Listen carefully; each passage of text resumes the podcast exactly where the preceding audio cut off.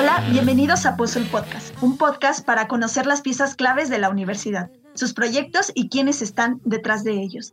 Yo soy Fabiola Reyes. Mi nombre es Bernardo Ramírez. Hoy nos acompaña la maestra Yeret Oliveri Rivera, coordinadora de educación continua de nuestra universidad. ¿Cómo estás, Yeret? Muchas gracias por acompañarnos. Muy bien, gracias, eh, Bernardo. Un saludo muy caluroso también a todos los que nos escuchan. Bueno, un gusto que nos estés acompañando el día de hoy. Eh, para iniciar, nos gustaría que nos des eh, un esbozo de lo que implica lo que es la coordinación de educación continua. Más allá de lo que muchos, no podemos llegar a pensar que solo son cursos o talleres o actividades, quisiera que nos explicaras un poquito más, pues, de qué se compone lo que es la coordinación. Ay, claro que sí, Fabi. Eh, pues en realidad es un departamento que ha crecido muchísimo en estos años. Estoy muy contenta porque cuando llegamos pues éramos un equipo relativamente pequeño y pues ahora se han ido integrando muchas áreas y, se ha fortalecido mucho en, la universidad. En educación continua eh, se conforma principalmente de tres áreas. Eh, una que yo creo que, que todos están familiarizados con, con ella es la Escuela de Artes y Oficios que, bueno, ahora con, la administración de la doctora Tere, pues ha tenido este gran impulso. Este, actualmente tenemos alrededor de 800 alumnos este, al año, entre 800 y 900 alumnos al año, y son programas de dos años. Este, hemos crecido mucho en Campus Aeropuerto y en San Juan del Río, este, ahí estamos también apoyando para crecerla igual.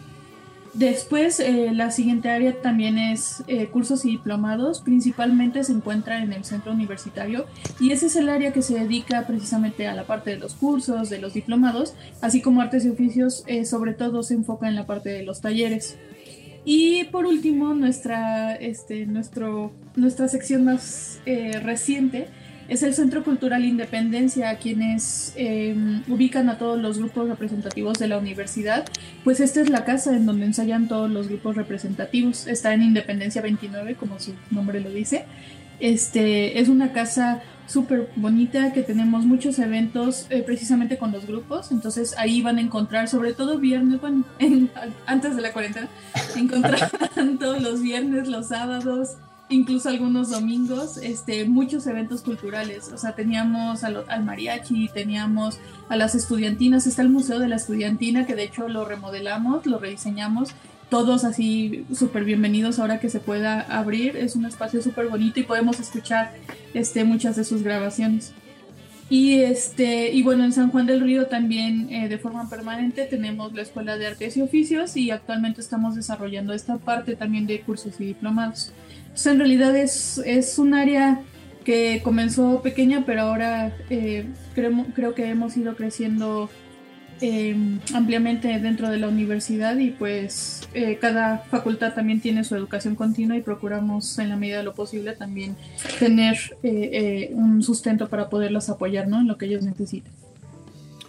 Es, es impresionante cómo ha crecido el área. Yo me acuerdo hace algunos años este, me pidieron apoyo para hacer el primer esbozo de lo que sería la página de Internet de Educación Continua. Y recuerdo que en aquel entonces no había como nada realmente conformado, ni siquiera como una dirección de a dónde iba a ir eso. Se quería primero centralizar un poquito de, qué anunciaba y qué, hacían. Y este, fue muy poquito lo que, lo que colaboré en ese momento por, por cómo estaba la administración y ahorita todo lo que han hecho y todo lo que he visto eh, y cómo han reaccionado, y, es lo que, lo que te quería preguntar a continuación, en, este tema del confinamiento, la verdad a mí me, me, ha impactado mucho porque es una de las áreas de las que más he escuchado recientemente que ha participado durante la contingencia. Y, y lo que me gustaría preguntarte es, ¿cómo, cómo los agarró esta contingencia? ¿no? porque pues muchos talleres son, son presenciales, de hecho, yo, eh, bueno, hace tiempo tomé uno, mi esposa tomó un, taller ahí en, educación continua de lengua y señas, o sea, y todo es, muy de mucho contacto, digamos, ¿no? Entonces, no sé qué tan preparados estaban para dar un brinco, no sé si se quedaron a medias en algún proceso, de repente ya no podemos continuar este taller, y, además de esa reacción inicial, ¿qué hicieron después? No sé, porque vi que, que, por ejemplo, el tema particular de artes y oficios, vi muchos proyectos que se desarrollaron y apoyaron mucho durante la contingencia, pero más allá de, yo seguirlos platicando, me gustaría que tú nos dijeras cómo, fue toda esa parte, ¿no? ¿Cómo, cómo tú lo, lo viviste?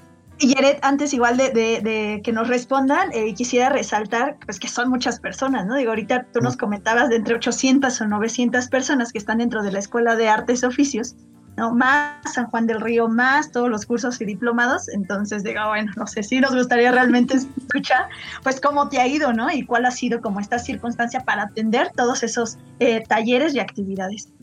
La verdad es que esto no hubiera sido posible sin todo el equipo que conforma Educación Continua es, eh, y que lo ha conformado, porque también, eh, bueno, hemos tenido algunas rotaciones, pero todos han sido parte valiosísima de este crecimiento. O sea, todos han puesto muchísimo cariño en este proyecto y se los agradezco enormemente, porque cada quien desde su área la trata de fortalecer, apoya muchísimo a los alumnos y apoya que este proyecto siga creciendo.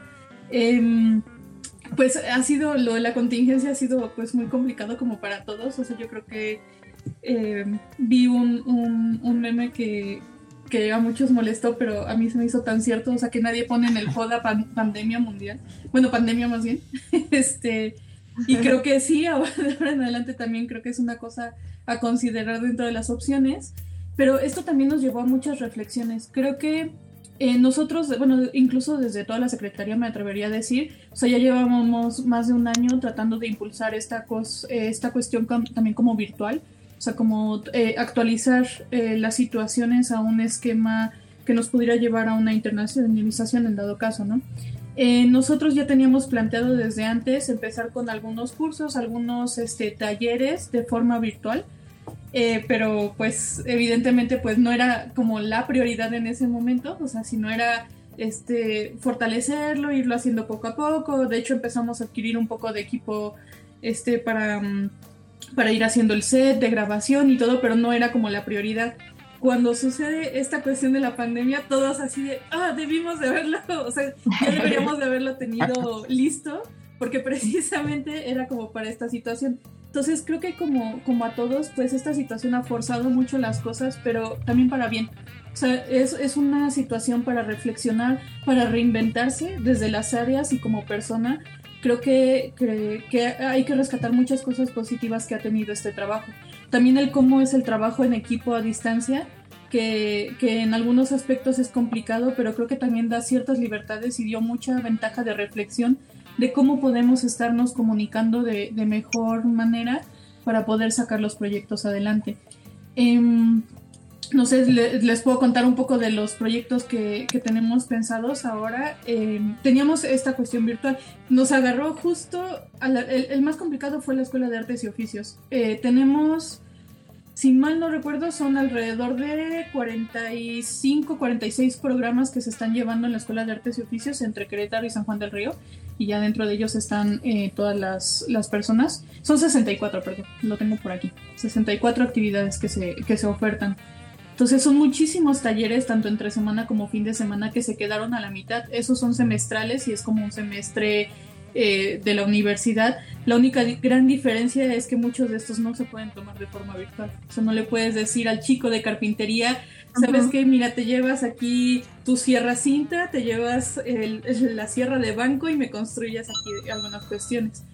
Pero también he de rescatar que muchísimos maestros han puesto mucho más de lo que de lo que deberían y eso demuestra un gran compromiso con la escuela y se los agradezco también enormemente eh, que muchos han tratado de hacer este esquema virtual en los talleres que es posible. Por ejemplo, los, las de moda, que de hecho ya se titulan, entonces una gran felicitación, es nuestra primera generación de moda que, que, que egresa, entonces, ajá, estoy muy contenta. Cuando llegamos eh, solo había, si mal no recuerdo, seis talleres ofertados. Y, como te digo, ahora son más de 30 de talleres ofertados, o sea, diferentes, que creo que ha sido monumental. Entonces ya las de moda salen por primera vez, es la primera generación. Ellas sí lo concluyeron, ellas porque la mayoría son mujeres, pero eh, lo concluyeron de forma virtual. Las maestras lindísimas les hicieron eh, un montón de videos y de todas maneras las cinco horas de clase se dedicaban a hacer la, la retroalimentación de los videos entonces también eso supone un reto para los maestros del doble de tiempo, del doble de esfuerzo de estar este, explicando algunas cosas que son muy técnicas y que se tienen que muchas veces que ver o que palpar el material. Por ejemplo, en cerámica, que también lo llevaron virtual, pues las alumnas iban por el material y trabajaban en casa. Pero muchas cosas de estas, eh, la maestra casi siempre toca el material de la alumna y le dice, te falta humedad o te falta eh, plasticidad, o sea, son muchas cuestiones que, que, la transmisión del conocimiento normalmente en estos tipos de talleres, sobre todo en los oficios, pues es mucho de tocar, de ver, de, de, de sentir estando con el maestro y pues esto pues evidentemente ha representado un reto, pero como decía también ha, ha abierto como un área de oportunidad muy grande.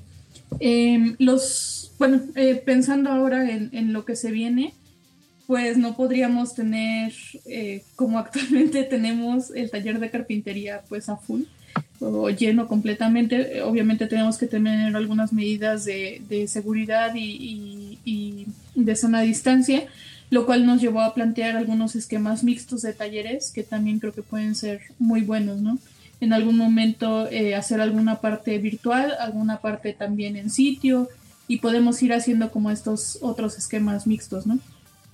Eh, en los talleres de artes y oficios, pues sí, los que se pudieron concluir virtuales, de hecho acaban de concluir la semana pasada, concluyeron virtual, pero todavía tenemos pendientes eh, la gran mayoría para el próximo semestre, que lo vamos a hacer en este esquema mixto.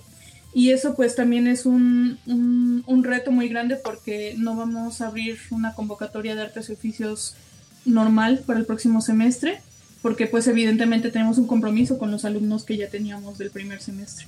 Entonces eh, vamos a, a, concluir con los que teníamos del primer semestre en este esquema mixto y eh, vamos a abrir otra convocatoria que va a ser diferente, no va a ser semestral, va a ser de pequeños módulos mixtos para poder ir este, eh, solventando como esta otra, otra cuestión, ¿no? El, el reto más grande ha sido en, en artes y oficios. En cursos y, y, diplomados la gran mayoría se adaptó de forma virtual. Tenemos también esa gran ventaja y creo que la universidad también eh, tiene que voltear a ver eh, muchas de estas plataformas para poder eh, ofrecer mucha más capacitación de forma virtual. Y pues el Centro Cultural Independencia, pues todos son eventos culturales, entonces técnicamente cancelamos todo en esa área. Eh, en los que sí, bueno, sí se llevaron de forma virtual los talleres que tenemos ahí, por ejemplo, el curso de guitarra para niños, que se concluyó de forma virtual. Eh, en los que sí cancelamos, pues son los de danza que, que, necesitan el espacio. Entonces, ha sido un reto bastante interesante y que creo que, que nos ha llevado como a ver otras áreas de oportunidad, ¿no? -huh. Y me parece muy interesante esta parte del aprendizaje de los oficios, porque justo como comentas, ¿no? El hecho de realizar lo que es la cerámica no solo es como el decir por a través de la computadora, échale un cuarto de agua, mezcla, eh, ya estuvo, ¿no? este, ¿no? Igual la carpintería, al final son formas de enseñanza distintas, ¿no? Lo que plantea un, un oficio y en donde esta parte del sentir, ¿no? De, del explicar, del tocar, de hacer, o sea, al final es una cosa muy distinta y que plantea un reto muy grande, ¿no? Digo, eh, eh, me parece interesante esto del que pues al final lo que fue la contingencia pues nos forzara a aprender ciertas herramientas tecnológicas, ¿no? Me imagino que hay algunos profesores o alumnos, ¿no? Alumnas que pues yo creo que nunca habían estado como tan cercano a lo que es este tipo de herramientas y que al final fue algo que nos, nos forzó creo que a todos, ¿no?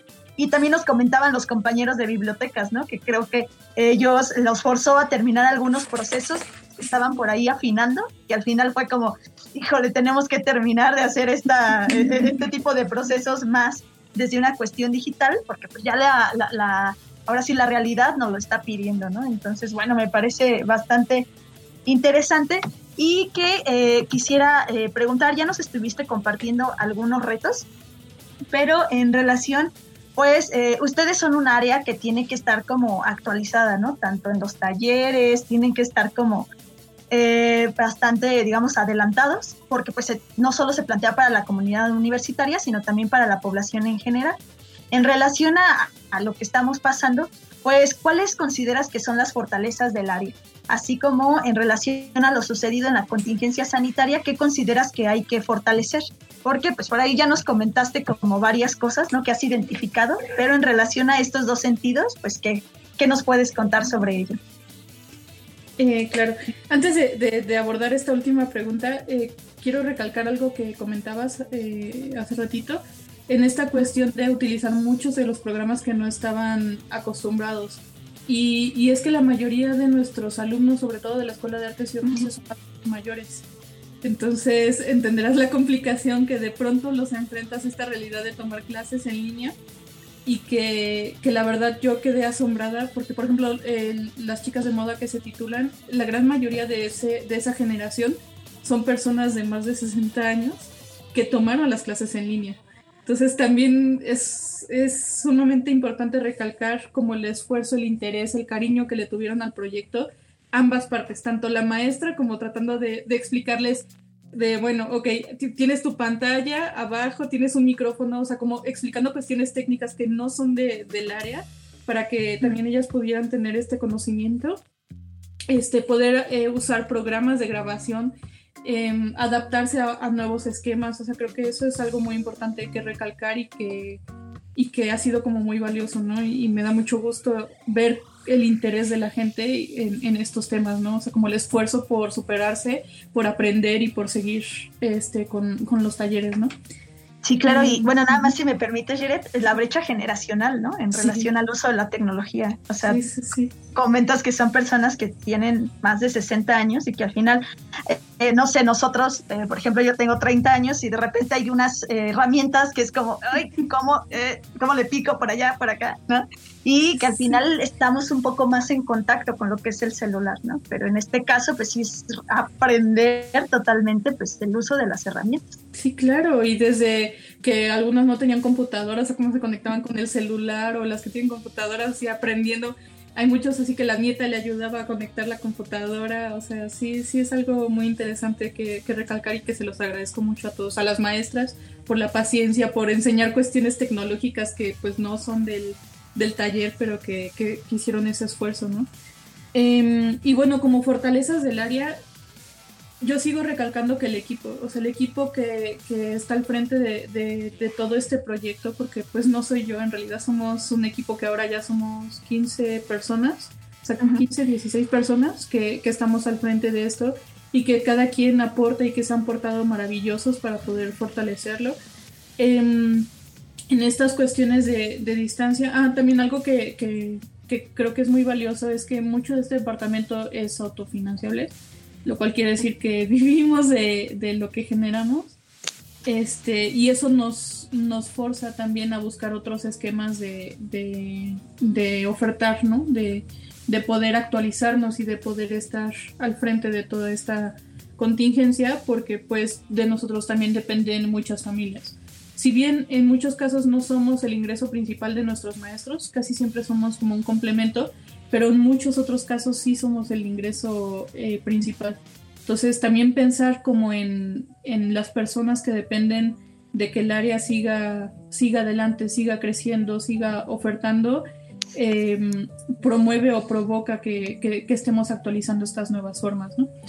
Em, creo que eh, voltear a lo digital nos ha ayudado a, pensar también en la internacionalización, o sea que creo que es algo que como cualquier cuestión de, mejora continua, tenemos que seguir viendo qué existe en otros países, qué están haciendo, qué están desarrollando nosotros desde nuestro contexto, desde nuestra cultura, desde, desde lo que tenemos alrededor, cómo podemos fomentar esta cultura de, de actualización, ¿no? y que creo que es lo que, lo que hemos estado haciendo en estos nuevos proyectos, que no sé si quieran que les cuente un poco de ellos, pero, pero podría ser.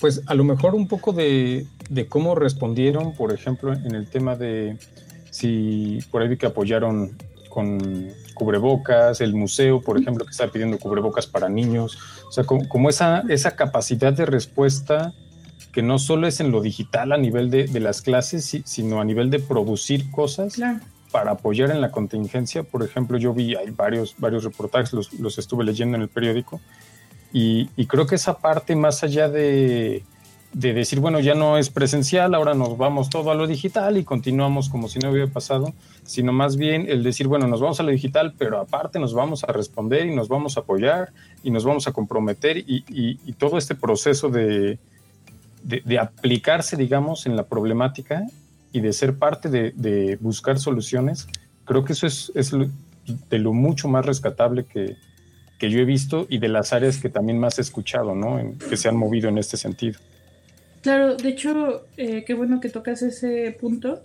Eh, cuando recién empezó la contingencia, este, no sé si recuerdan que dijeron, bueno, nos, nos vemos de regreso el 20 de abril. Entonces todos dijimos, bueno, el 20 de abril ya estaremos ahí de vuelta comiendo con todos ustedes. Este, pero dijimos, bueno, es más o menos un mes, atravesan vacaciones de Semana Santa, pues también nosotros tenemos una gran responsabilidad social, o sea, la universidad siempre ha estado ahí para la sociedad y por la sociedad, o sea, estamos aquí por ellos y para ellos. Y, algo que estoy muy contenta es que en la primera reunión virtual que tuve con todo el equipo, eh, comentamos esto, o sea, cómo íbamos a trabajar, qué talleres se podían llevar de forma virtuales, quiénes podíamos esperar. Y eh, cuando se tocó el otro punto de, bueno, y nosotros, o sea, cuál es nuestra responsabilidad ante esto que estamos viviendo, em, pues yo me sentí como muy orgullosa también porque todos, todas las áreas dijeron queremos apoyar. O sea, tenemos un presupuesto limitado de lo que habíamos generado eh, en años anteriores pero todas estuvieron dispuestas a cancelar muchos proyectos, por ejemplo, que teníamos de infraestructura. Eh, íbamos a ampliar algunas cuestiones en edificios, en Independencia y en San Juan del Río, y todos estuvieron dispuestos y dijeron, podemos parar este tipo de proyectos y queremos apoyar a la sociedad. ¿De qué forma? De la forma que podamos, ¿no? Entonces, eh, uno de los primeros proyectos fue eh, la creación de las batas para las clínicas universitarias. Em, eso lo, desarrollamos con las chicas de moda, las cuales estoy eternamente agradecidas porque han estado súper comprometidas eh, las maestras con, con, este proyecto. Entonces hicimos primero las telas, eh, bueno, eh, una de, la chica que está al frente del Centro Cultural Independencia, Elizabeth Hernández, em, se movió y consiguió el donativo de la tela con la empresa Carolina Performance. Eh, ya estuvimos este, consiguiendo también eh, algunos donativos y, bueno, eh, pusimos otra parte para poder hacer estos proyectos. También hicimos unos overoles que se fueron al, al, IMSS y al, al Hospital General. Esos también la secretaria, la doctora Teresa García Besné, apoyó también con juntando algunas cuestiones de donación, pero pues nosotros pusimos otra, otra parte para poder crear estos overoles y atender esta contingencia. Eh, hicimos otros cubrebocas que se fueron a protección civil. Entonces han sido, y vamos a hacer, bueno, hicimos otros overoles que no hemos entregado, pero se van a ir a las clínicas odontológicas de la UAC cuando regresen, porque también ellos están en mucho riesgo. Este, ajá, y, y bueno, eh, estuvimos haciendo otro proyecto también de despensas, pero eso fue un poco más interno y también algunas cuestiones de apoyo a la comunidad, sobre todo de educación eh, continua interna, ¿no? A maestros y alumnos que estuvimos trabajando ahí. Y creo que, o sea, sentirme eso también de que este equipo eh, entendió que, que, primero va la sociedad, o sea, que tenemos esa responsabilidad para la sociedad y, y poder eh, desde nuestra trinchera estar aportando. Actualmente estamos haciendo unos cubrebocas para rectoría y la ventaja es que también estos proyectos eh, nos abrió como otra gama de posibilidad que ahora vamos a empezar a desarrollar, porque si bien no podemos abrir convocatoria como tal de artes y oficios, sí podemos generar productos de artes y oficios que nos puedan ayudar a que nosotros ayudemos a nuestros maestros, a nuestros alumnos a poder seguir este, capacitándose y sosteniendo este proyecto. Entonces, actualmente estamos trabajando también con algunos maestros eh, de cerámica, de joyería, de eh, talabartería, que, ya me regañaron que no es talabartería, pero se entiende mejor, eh, toda la parte de producción de piel, de moda, para generar muchos productos que se puedan vender en dado caso y que con eso nosotros podamos seguir sustentando y dando trabajo a, a, toda la comunidad ¿no? de educación continua. Y en este caso yo quisiera que nos contaras un poquito, ya que mencionas que se realizaron bastante actividades, la creación de batas, ¿no? lo de los overoles. Esto eh, fue en conjunto las maestras, los alumnos y cómo fue parte de la organización, porque digo, estando en una contingencia sanitaria, pues nos hemos dado cuenta que es muy complejo, ¿no? Es como que el, el, alcohol, el cubrebocas, careta, que acá, que no sé cuánto de separación, ¿no? Entonces, no sé, que nos contaras un poquito, pues, cómo fue este proceso. Este, sí, bien como mencionas, ha sido complicado porque pues no puedes tener 20 personas en el taller de moda también trabajando, aunque los espacios que tenemos en el aeropuerto son amplios, pero de todas maneras no, era lo ideal. En realidad, eh, las maestras apoyaron mucho desde sus talleres, entonces ellas nos ayudaron a gestionar eh, tanto el material, o sea, por ejemplo, Em, Elizabeth Hernández traía el material y se lo llevaba a una de las maestras de moda, yo iba a comprar otras cosas y se las llevaba. Entonces teníamos como este mini centro de distribución que todos llegábamos ahí, dejábamos, eh, cortaban las piezas, llevaban, entonces cada quien las distribuía como a diferentes talleres.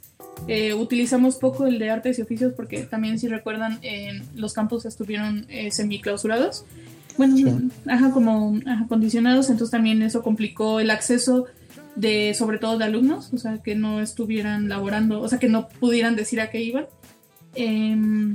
Entonces trabajamos cada quien desde sus casas. Los alumnos, no fueron muchos alumnos los que participaron, pero los que participaron con las máquinas de coser de su casa estuvieron trabajando en línea con, las maestras. Entonces también, eh, pero las maestras en realidad fueron las que nos ayudaron a, gestionar eh, todo el proceso. Nosotros llevábamos material, movíamos, hacíamos, íbamos a donde nos decían, pero les movíamos como que toda esa carga de, de material, ¿no? Y ellas nos ayudaban a gestionar qué y cómo. Y en, este sentido, por ejemplo, mencionaste que están en, en aeropuerto, en CEU, por supuesto, en San Juan del Río, con todo este movimiento un poco migrando a lo digital, a los talleres mixtos que mencionaste, ¿qué, qué planes hay a mediano o, a largo plazo de incorporarse a más campus, a llegar, digamos, a, a más áreas del, del estado? No sé si, si haya una visión más o menos, si la contingencia movió todo el panorama y hay que replanteárselo, o cómo, están ahí en ese sentido. Sí, esa es una pregunta un poco complicada. Em, ahorita queríamos fortalecer San Juan del Río, que ya tenemos como la sede permanente. Queríamos fortalecer los espacios, invertir en infraestructura, este, un poco en equipamiento. No sé si sepan, pero la mayoría de nuestras mesas, sillas las hacemos nosotros. Entonces eso es como algo muy valioso porque muchas de las cuestiones, eh, esta, esta, cuestión de auto, autofinanciable también es autosustentable, yo creo, porque también hacemos este, muchas de las herramientas, incluso de los talleres, las hacemos nosotros. O sea, los caballetes de pintura, em, las mesas de los niños, este, algunas cosas de joyería también las hacemos. Entonces, eh, este nuevo esquema em, teníamos previsto empezar a, migrar hacia otros otros centros universitarios, pero pues con todo esto pues se ha visto como complicado, ¿no? O sea, queremos ahorita fortalecer esta nueva área que, que abrimos, o sea, si éramos tres áreas, que era artes y oficios, cursos y diplomados y el centro cultural, ahora agregamos una nueva área que es eh, la parte de cursos virtuales Em, que de hecho ahora las tres áreas como que se fusionaron y estamos trabajando con esta nueva área para crear esta nueva oferta, pero esa oferta también nos permite llegar más lejos, o sea, no solo pensar como en los campus, sino pensar en un esquema nacional, internacional. Entonces, si físicamente queríamos llegar a otros lugares, estábamos en Conca semi permanente, ahí con muchísima ayuda del coordinador de Conca. Este, estábamos ofreciendo en artes y oficios la de corte y confección allá y electricidad. Entonces lo dábamos cada, eran periodos de 20 horas, este, o sea, eran pequeños módulos de 20 horas precisamente para que no se hiciera eh, muy pesado eh, eh, adquirir la capacitación. Entonces hacíamos periodos de 20 horas y eran entre dos o tres talleres por semestre. Ese era el otro que teníamos medio, medio fijo, que también queríamos empezar a impulsar, pero ahora en el esquema em, presencial creo que nos vamos a detener un poco, pensar un poco más en la parte virtual. Y bueno, Jared, eh, creo que es una, eh, o sea, creo que se ha sacado mucho, ¿no? De, la experiencia en relación a que pues, están en una situación un tanto compleja, ¿no? El ser autofinanciables. Es, eh, creo, por lo que nos has estado comentando, pues implican muchas cosas, ¿no? Y, esto que ha surgido desde lo de la venta de productos, en caso de que se realicen algunos de, estos, como nos has venido mencionando, la expansión de los talleres a través de las plataformas digitales, pues eh, marcan, ¿no? Como pie a generar, seguir generando más y más a pesar de que ha crecido mucho. Nos decías que al principio había seis talleres y ahora hay casi, bueno, seis talleres ofertados o algo así, ¿no? Ahora hay 64 programas, ¿no? Completos. Entonces creo que ha crecido mucho y con esto que ha sido como un reto que por ahí eh, las circunstancias han planteado, pues ha crecido mucho más. Y pues bueno, quisiera que igual los comentaras en dónde podemos encontrar eh, más material, más información, dónde podemos encontrar todo lo que está haciendo lo que es la coordinación. Eh, tenemos tres páginas de Facebook.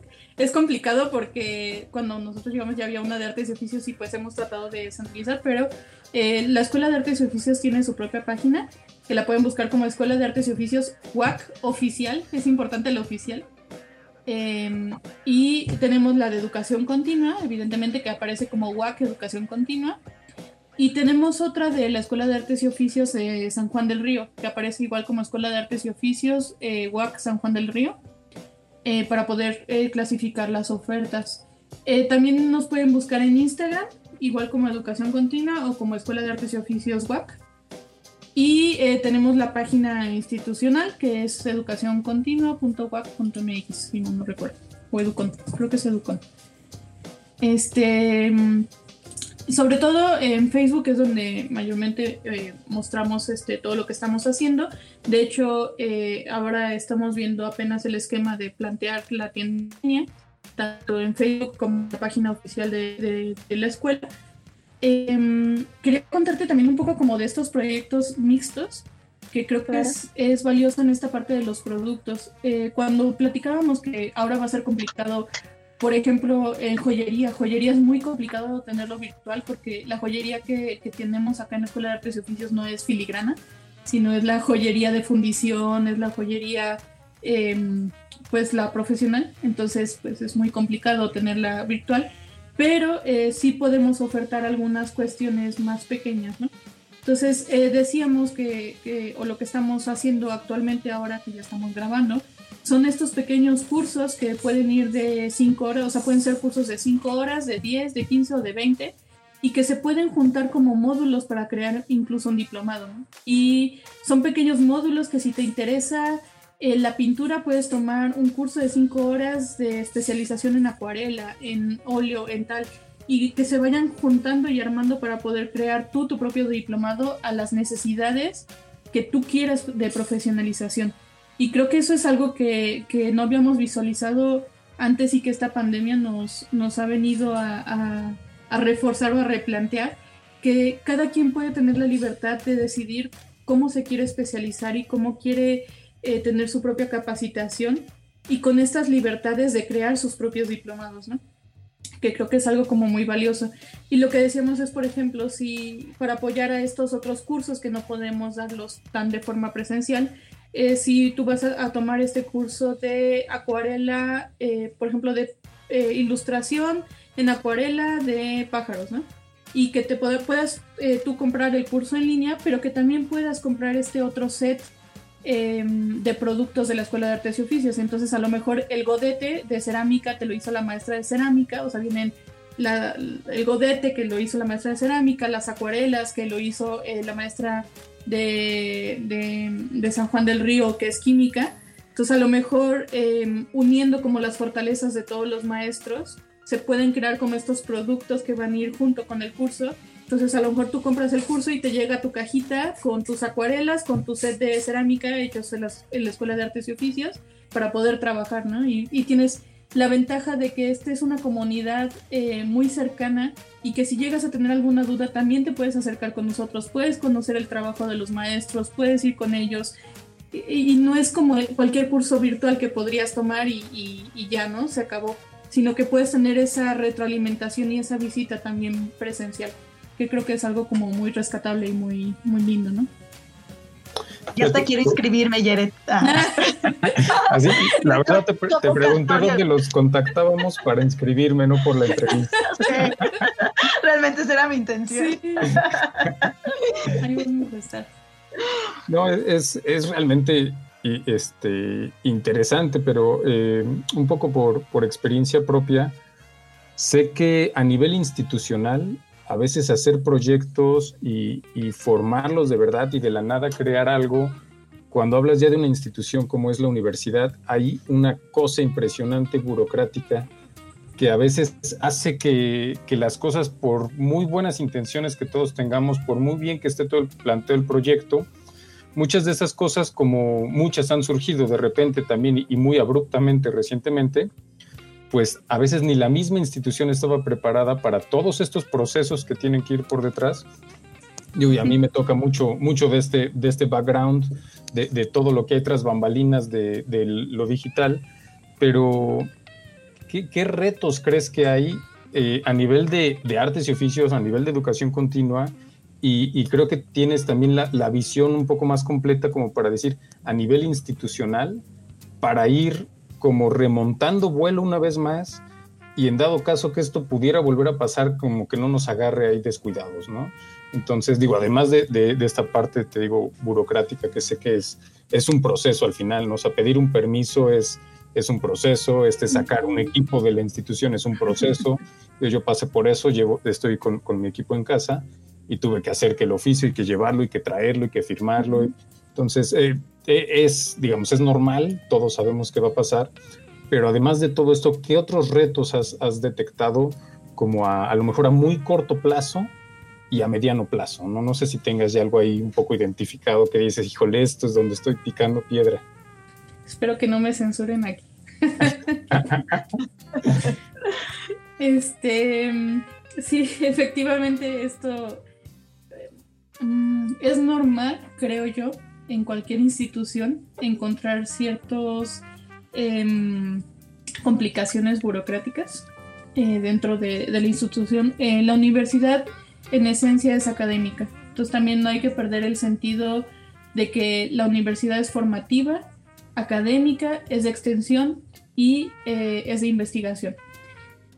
Desgraciadamente creo que en estos últimos años, no sé si es desgraciadamente, pero en estos últimos años se le ha dado mucho peso a la parte académica pero se olvida que también hay otros pilares importantes de la universidad, que es el extensionismo, o sea, toda la parte de nosotros como universidad, qué tenemos para la sociedad, o sea, cómo nos vamos a vincular con la sociedad. Y eh, se olvida, bueno, investigación también ha estado muy de la mano con, con la académica. Esta parte de, de extensión, lo que, o, haber olvidado esta parte de, de extensión en la universidad, pues lleva retos importantes, como dices, burocráticos incluso porque justo, justo la semana pasada, ahora que ya tenemos algunos cursos, eh, me acercaba yo a un área de la universidad, precisamente con muchas preguntas de, bueno, ¿y qué pasa si me lo quieren comprar en Perú, en Argentina, en España o en algún otro lado? O sea, ¿cómo le voy a mandar yo eh, el link de la universidad? ¿Lo van a poder pagar en euros? ¿Lo van a, a, poder pagar en dólares, en moneda peruana? O sea, ¿cómo vamos a hacer todo ese, ese, ese proceso, no? y, tratando de visualizar esta cuestión más de previniéndonos a, que esto puede ser un proceso mucho más largo. Y, mm, la respuesta también me, me, dejó un poco sorprendida porque fue de, ah, no sabemos, o sea, como que nunca hemos tenido ese caso, pero también me preguntaron, ¿pero ya tuviste el caso? Y yo, no, pero una vez que lo subas a la plataforma, o sea, que, que esté en internet, pues prácticamente lo estás abriendo al mundo. Entonces, a mí sí me gustaría, en dado caso, que el conocimiento de la universidad no solo se quede eh, aquí en Querétaro, sino que también sea a nivel nacional e internacional. Entonces, evidentemente eh, representa picar piedra en muchas áreas de oportunidad que son nuevas tanto para mí como para otras dependencias. Em, yo creo que finanzas, contraloría, todo mundo les voy a tener que estar dando algunas em, preguntas y, y, algunos cuestionamientos nuevos que ellos no se habían eh, planteado entonces creo que, que, sí, efectivamente, como dices, esta parte de la burocracia eh, lleva a replantear algunas cuestiones, pero eh, tampoco los veo complicados. También a todas las áreas las veo con buena disposición y con buena actitud a poder resolver en la inmediatez el, el asunto, ¿no? Entonces creo que creo que vamos por buen camino. Creo que sí va a ser lento, pero creo que se pueden resolver. Y bueno, creo que es importante esta, esto que preguntaba por aquí Bernardo, porque bueno, como comentas, parte de, que está dentro de la universidad, pues al final es una institución, ¿no? Y requiere ciertos procesos que en ocasiones igual y sí tenemos como toda la intención, pero hay veces que se van alargando un poco, que de repente se complica. Pero eh, creo que también esta parte que rescatas mucho, ¿no? Al final es estar viendo las posibilidades, es estar planteando nuevas formas, ¿no? De realizar las acciones y que pues esperemos eh, se lleguen a concretar porque creo que el momento lo requiere, ¿no? Y lo requiere también el hecho de que pues las personas están interesadas, ¿no? Están interesadas en seguir pues fortaleciendo sus conocimientos, en seguir aprendiendo y que también en este caso pues la demanda, que digo, la oferta que ustedes tienen, pues también debe de corresponder a esto. Entonces, bueno, me parece bastante interesante todos estos eh, planteamientos. Bernardo, no sé si tengas alguna otra pregunta dentro de lo que es esta sección. Pues la, última y relevante principalmente a nivel de fechas es si alguien escuchara esto ahorita y estuviera interesado, ¿qué hace? ¿No? O sea, escuchamos los contactos, la, la, página, pero por ejemplo, ahorita, por ejemplo, Fabiola quiere aprender me urge mi kit, me urge el taller de acuarela o... De acuarela, por. Va de pajaritos en acuarela el primero. Sí, sí, sí, justo, ¿no? Quisiera aprender pajaritos en acuarela. Entonces, sí, justo, ¿qué, hacemos aquellas personas que ya estamos interesadas? esos ejemplos. Y, con tu godete de hecho por la maestra de cerámica, que también es súper bonito. Sí, sí, sí. claro, ¿no? Aparte conozco el trabajo de la maestra y es muy buena, ¿no? Entonces, Sí, sí, sí. Entonces ya, ¿qué, qué, qué, tengo que hacer? Pues es que justo en este momento todavía no hemos subido porque queremos tener ya eh, un set de, cursos arriba, pero este, también se pueden contactar con nosotros, vamos haciendo eh, como una lista también de interesados para nosotros ponernos en contacto con ustedes. Eh, si alguien quisiera en, este momento tener como mayor información de la oferta, además de, de, estar al pendiente de nuestras redes sociales, que ya les había mencionado, pues tenemos a disposición también unos números celulares que pueden ustedes mensajear por WhatsApp y eh, se van, eh, bueno, además de una comunicación directa, se van registrando o haciendo un preregistro en los cursos que ustedes tengan interés. Eh, por ejemplo, en el área de cursos y diplomados, el teléfono es 442-269-8545. En el Centro Cultural Independencia, el teléfono es 442 683-7291. Y en artes y oficios exclusivamente estamos respondiendo ahorita por Facebook o por Instagram, por inbox. Eh, pero también ustedes pueden mandar sus datos. Este, me interesa el curso de este, carpintería, de joyería, de moda. Em, y como para cuando, ahorita yo sé que nos han estado preguntando muchísimo que cuando vamos a sacar la nueva oferta, bueno, la convocatoria de artes y oficios, ha sido muy complicarles, eh, muy complicado y muy doloroso tener que explicarles que no va a haber una convocatoria como tal em, o, una convocatoria normal como en otros semestres de todo el semestre, pero eh, quisiéramos decirles que que vamos a tratar de hacer todo lo posible para que toda nuestra oferta también esté disponible. Vamos a hacer eh, grupos más pequeños o eh, grupos mixtos, algún, así como ahora la CEP lo ha dicho. Eh, la mitad del grupo va a ir martes y jueves y la otra mitad puede ir lunes y miércoles. vamos a estar haciendo como algunos esquemas de rotación. Estamos tomando algunas disposiciones también en el espacio físico es complicado porque pues en los talleres no es como que te sientas y ya te ponemos tus, tus barreras de, plástico alrededor, sino ahí necesitas todo el tiempo moverte y las herramientas se prestan, entonces sí ha sido complicado, pero estamos tomando como algunas precauciones incluso físicas en el espacio para poder proveer mejor de estas herramientas, ¿no? Entonces, con todo gusto se pueden contactar con nosotros eh, vía redes sociales o por eh, WhatsApp y nosotros podemos este, darles información sobre los cursos que van a venir apenas ahora, ¿no? Pues seguro, seguro valdrá la pena la espera. Sí. Eh, yo creo que no más de 15 días, un poquito más, eh, ya publicaremos los primeros cursos que tendremos en línea, entonces también para estar al pendiente en redes sociales. Muy bien. Pues. Perfecto nos vamos pues ya. Esperemos ahí que. Sí, sí, sí, ahora ya la parte. Eh, dejando un poquito lo institucional, Bernardo. la burocracia. La burocracia. Claro. y bueno, eh, en este espacio, pues también eh, hemos eh, tenido como lo que es esta siguiente sección, en donde pues queremos conocer a las personas que están detrás de los proyectos, ¿no? Quiénes son, quienes están planteando todas las actividades, quienes están pues ahora sí día a día en este en esta situación de contingencia sanitaria, pues replanteándose las formas, ¿no? Para seguir haciendo las actividades. Pero pues nos gusta eh, conocer, pues, quiénes están detrás de todo ello, ¿no? Entonces, como Yeret, quisiera que nos comentaras, pues, ¿cómo te ha afectado el tema de la cuarentena? ¿Qué reflexiones has tenido en relación, pues, a estas nuevas formas, ¿no? De, convivir, de vivir. Eh, ¿Qué es lo que le ha dejado a Yeret en estos dos, meses de, eh, dos meses de confinamiento? Ha sido muy complicado. Eh, en lo general no tengo problemas, em, digamos que para estar conmigo misma, pero creo que esta cuarentena ha sido como muy buena para reflexionar muchas de las cosas del día a día, de los quehaceres que teníamos ya como una cotidianidad, una rutina, una forma de vivir y creo que esa reflexión, espero que haya sucedido como en muchos, pero en mí me ha impactado eh, como esa forma de ver la vida.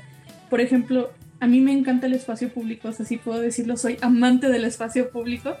Este, me encanta eh, que manifiesta, bueno, que, todas las manifestaciones que puede haber en, en, el espacio público, pero también eso de privarte de esa parte social y pública ha sido como muy complicada. O sea, yo que tengo como ese amor de, de, de no de, de, vivir la gente, no sé cómo decirlo, o sea, como de estar en el espacio y de poder ver como las cosas que, o el lenguaje que te está diciendo.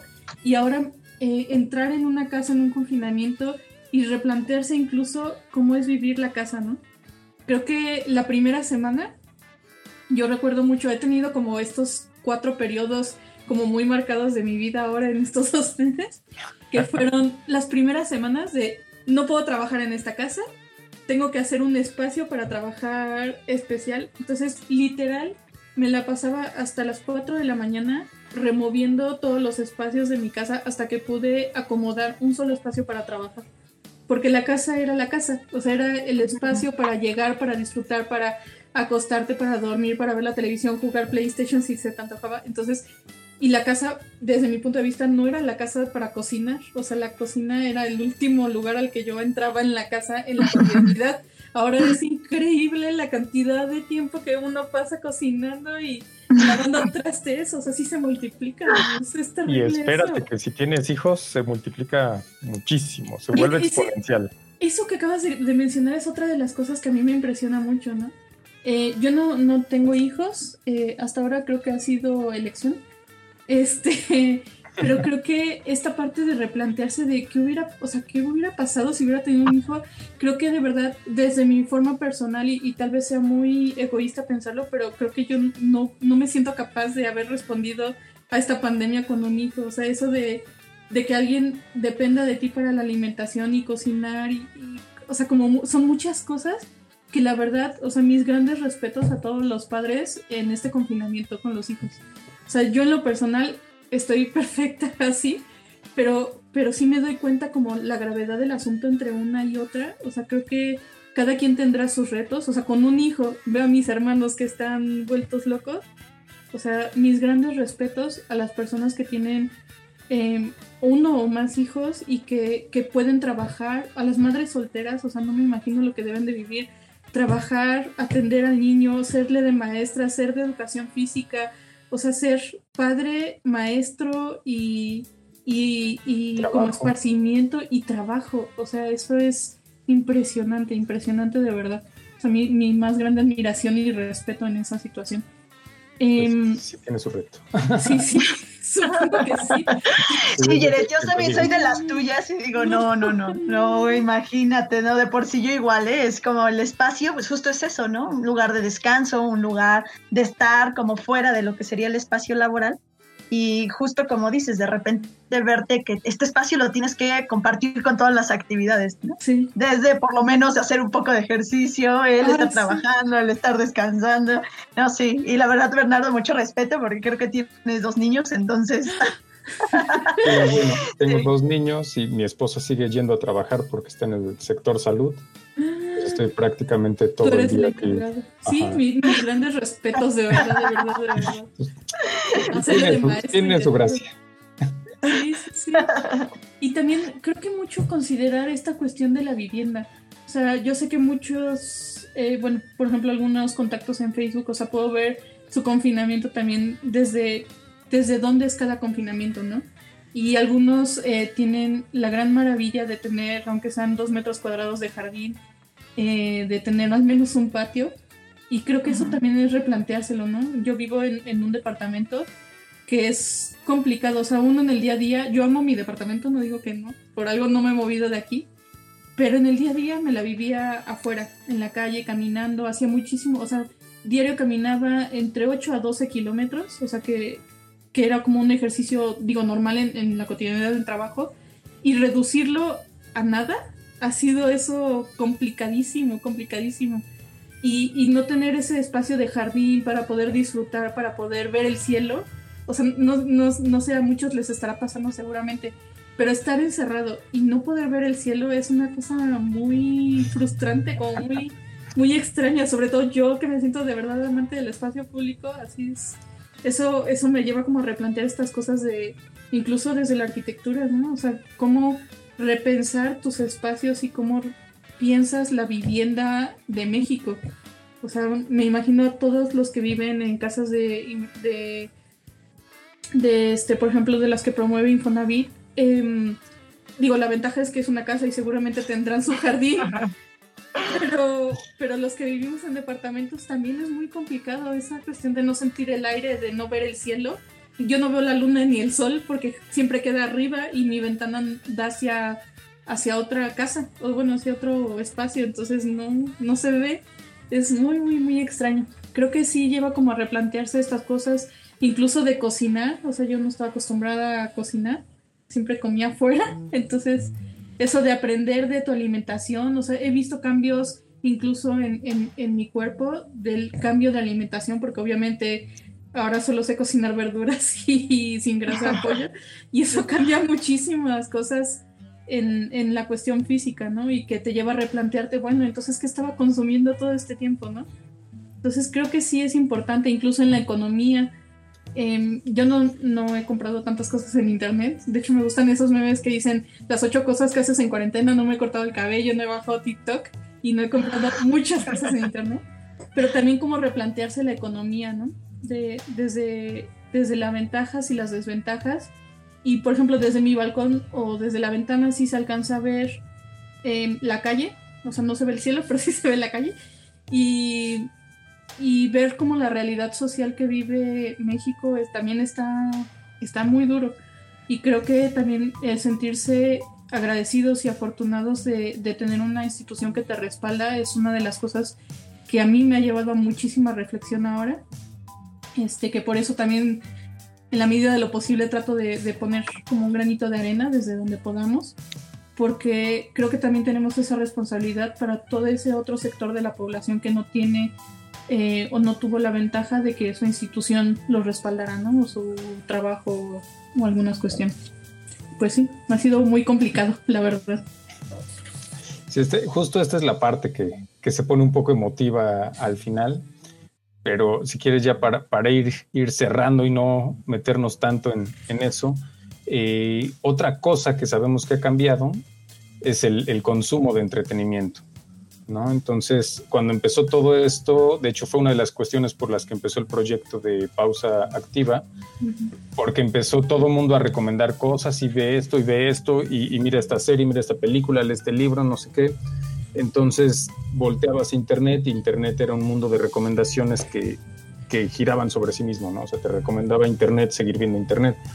Pero, pero en tu caso particular, eh, ¿a, dónde volteaste, no? O sea, ¿qué, qué, qué, entretenimiento fue el que tú consumiste? ¿Qué, qué leíste? ¿Qué, ¿Qué serie viste? ¿Qué, qué podrías recomendar desde tu, tu óptica?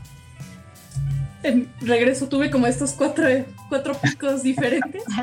Mi primer entretenimiento, curiosamente, no fue digital y eso que yo también como que soy amante de lo digital.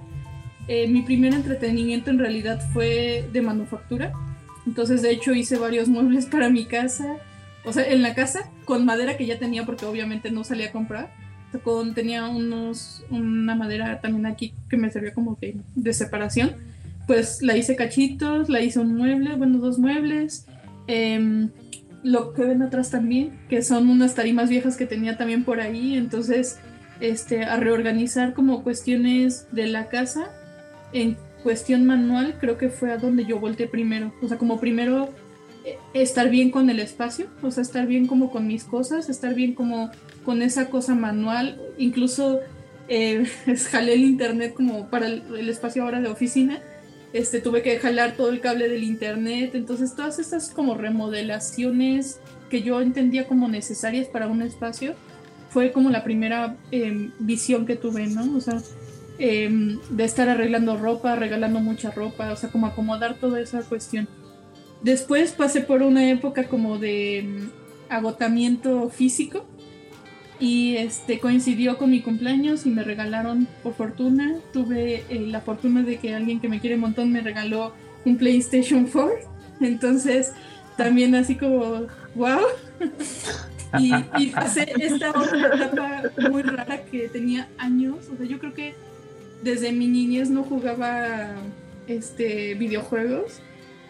Y fue como muy extraño reencontrarme con esa otra parte de mí de los videojuegos entonces también fue como algo muy lindo. Entonces ese fue como el otro pico, que me aventé todo un juego de Horizon que se los mega recomiendo. O sea, de pasar de, del Mario Bros 64, que fue lo más actualizado que jugué cuando era niña, al pasar al Horizon de ahorita, fue así. O sea, no sé si, si soy yo generación así impactada con cualquier cosa, pero, pero sí fue muy lindo ese juego. Y este, y entonces fue como otra etapa, ¿no? A donde volteé. Entonces vamos manufactura, luego gamer. Luego gamer, ajá. O sea, ¿qué le iba a imaginar? Sí, súper raro. Y luego este, pasé a otra etapa también como de las artes, que yo creo que es en la que estoy ahorita más o menos. Eh, he estado haciendo algunas cuestiones de cerámica y de acuarela. Entonces, ah, bueno, no, pasé a otra etapa, perdón. Me salté una que yo creo que es la que quiero olvidar, que es la de la tesis. Entonces, sí pasé en confinamiento unas cuantas semanas luchando con la tesis. Y este y luego ahorita la etapa como artística, que es entre escultura, em, cerámica, algunos utensilios en cerámica, y este y acuarela, que es en lo que he estado haciendo actualmente, ¿no? Entonces he tenido como estos picos raros y diferentes, sobre todo el de gamer, así no me lo esperaba fue muy lindo reencontrarlo. Grata sorpresa. Una grata sorpresa, exactamente. Pues muy bien, no sé, Fabi, si quieras este, alguna otra cosa para, para ir ya concluyendo esta, esta entrevista que ha tenido de, todo un poquito. No, creo que, bueno, sería todo, nada más resaltar. Eh, me gustó mucho esta visión que tienes del, del espacio. Es como, recordé porque de repente yo tengo ahí como algunas sensaciones en relación al cuando veo como el cielo ya al atardecer, ¿no? Que me recuerda que estamos como en un mundo, pues. Es algo raro, ¿no? sí, es como, porque sí, justo estás siempre metida en una caja llamada casa, ¿no? Y de repente veo el cielo y, digo, estoy en un planeta, ¿no? Entonces, eh, sí, Sí, sí, sí, entonces es una sensación ahí rara que justo que ahorita nos estabas contando todo, toda esta parte del cómo la arquitectura, cómo la infraestructura no está hecha como para ser parte de, un todo, pues, ¿no? De repente estamos como todos separados y cada quien en su, su espacio y esos pequeños espacios en los que estamos cuando realmente pues, estamos dentro de lo que es un mundo, ¿no? Entonces eso, eso me, me pareció bastante interesante. Y bueno, muchísimas gracias, Jared, por compartirnos como pues todo lo que están haciendo desde la dirección, así como esta parte pues más, más personal, ¿no? Que nos dice pues quiénes están detrás de todo, de todo esto que se hace en la universidad. Ay, muchísimas gracias a ustedes, Bernardo, Fabi. Pues muchísima suerte también con su nuevo proyecto, entonces aquí estaremos para lo que ocupen. Uno, de, muchos que tenemos ahí este, corriendo pero creímos que era necesario ir rescatando como toda esta memoria de toda la secretaría, de toda el área, de, qué fue lo que pasó y poco a poco ir convirtiendo el espacio en un, medio de, difusión de los proyectos y que la gente pueda estar constantemente consultando este, este medio, ¿no? Que es el podcast.